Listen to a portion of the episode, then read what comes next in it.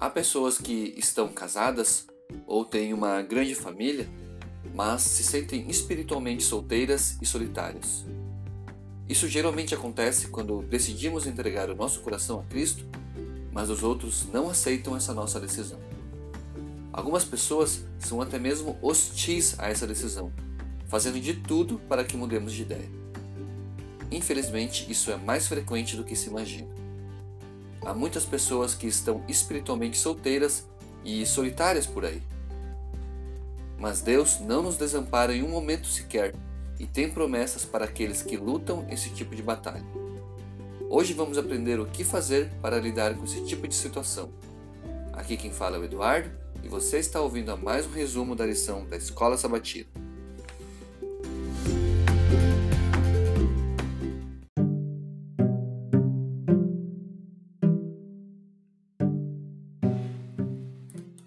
Início da semana, aprendemos a respeito do companheirismo e a importância de termos pessoas que nos apoiem em nossas decisões. Pouquíssimos são aqueles que conseguem vencer na vida sem contar com a ajuda e o apoio dos outros. Mas o que fazer quando, além de não contarmos com o apoio do cônjuge e familiares, estamos sendo constantemente confrontados pela nossa decisão de seguir a Cristo? O primeiro passo é estabelecer uma forte conexão com o Criador. Precisamos fazer dele o nosso marido, pois Deus é santo, redentor e bom. Essa é a recomendação que encontramos em Isaías 54, verso 5, que diz o seguinte: Porque o seu Criador é o seu marido, Senhor dos exércitos é o seu nome, o Santo de Israel é o seu redentor. Ele é chamado o Deus de toda a terra. Se nos apoiarmos no Senhor, ele poderá nos completar e nos satisfazer de forma total e plena, independentemente do apoio de outras pessoas. No capítulo 2 de Oséias, encontramos mais uma promessa de Deus nesse sentido. Ele quer nos fazer sua esposa para que possamos ser verdadeiramente cuidados e guiados por seu poder. Lemos o seguinte em Oséias 2, versos 19 e 20: Farei de você a minha esposa para sempre Farei de você a minha esposa em justiça, em juízo, em bondade e em misericórdia. Farei de você a minha esposa em fidelidade, e você conhecerá o Senhor. Na prática, Deus nos convida a entregarmos o nosso coração a Ele através da oração, devoção, louvor e outras atitudes que demonstrem o nosso amor pelo Senhor. Isso pode transformar a situação e fazer com que o cristão viva uma vida tranquila e de paz entre aqueles que não são crentes?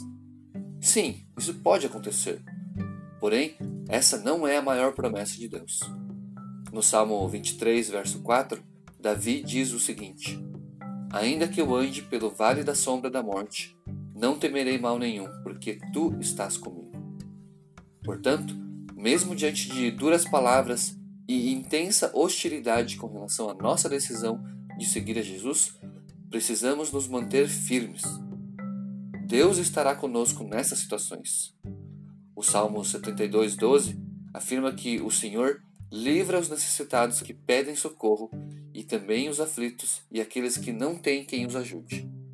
E esse auxílio pode vir na forma de um coração mais forte, uma postura firme diante das provações ou até mesmo uma transformação no cônjuge e familiares que se mostram contrários à nossa decisão.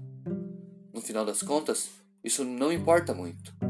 O que realmente faz diferença é a nossa decisão diária de permanecer ao lado dele, independentemente do que os outros dizem. Essa certamente não é uma atitude fácil de ser tomada. Mesmo sabendo que Deus não nos desampara, ainda pode ser difícil fazer essa decisão que é nossa acima de qualquer coisa. Mas quero também deixar as palavras de conforto de outro versículo para você. Deuteronômio 31, verso 6, nos faz um convite que pode trazer uma solução caso você esteja espiritualmente solteiro e solitário. Lemos o seguinte nesse versículo: Sejam fortes e corajosos, não tenham medo nem fiquem apavorados por causa deles, pois o Senhor, o seu Deus, vai com vocês. Nunca os deixará, nunca os abandonará. Que essa promessa do nosso Criador esteja hoje em seu coração.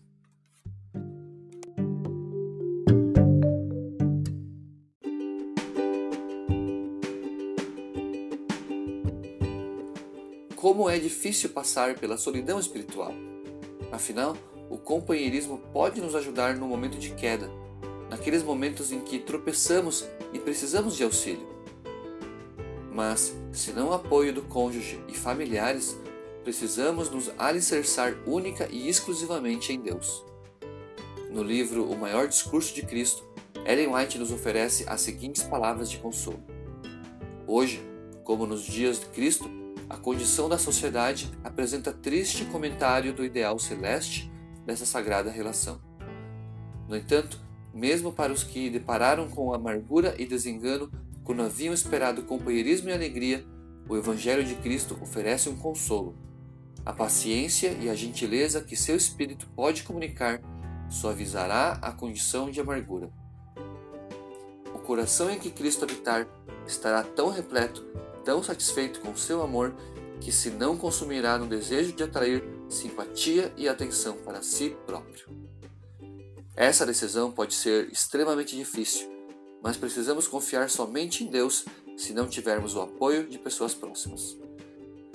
Ele pode fazer maravilhas em nossa vida quando tomamos essa decisão. Se o Senhor vai moldar as pessoas ou apenas fazer o nosso coração mais forte, não faz muita diferença. O importante é tomarmos essa decisão o quanto antes para não desanimarmos em nossa caminhada cristã. Um forte abraço e até o próximo estudo.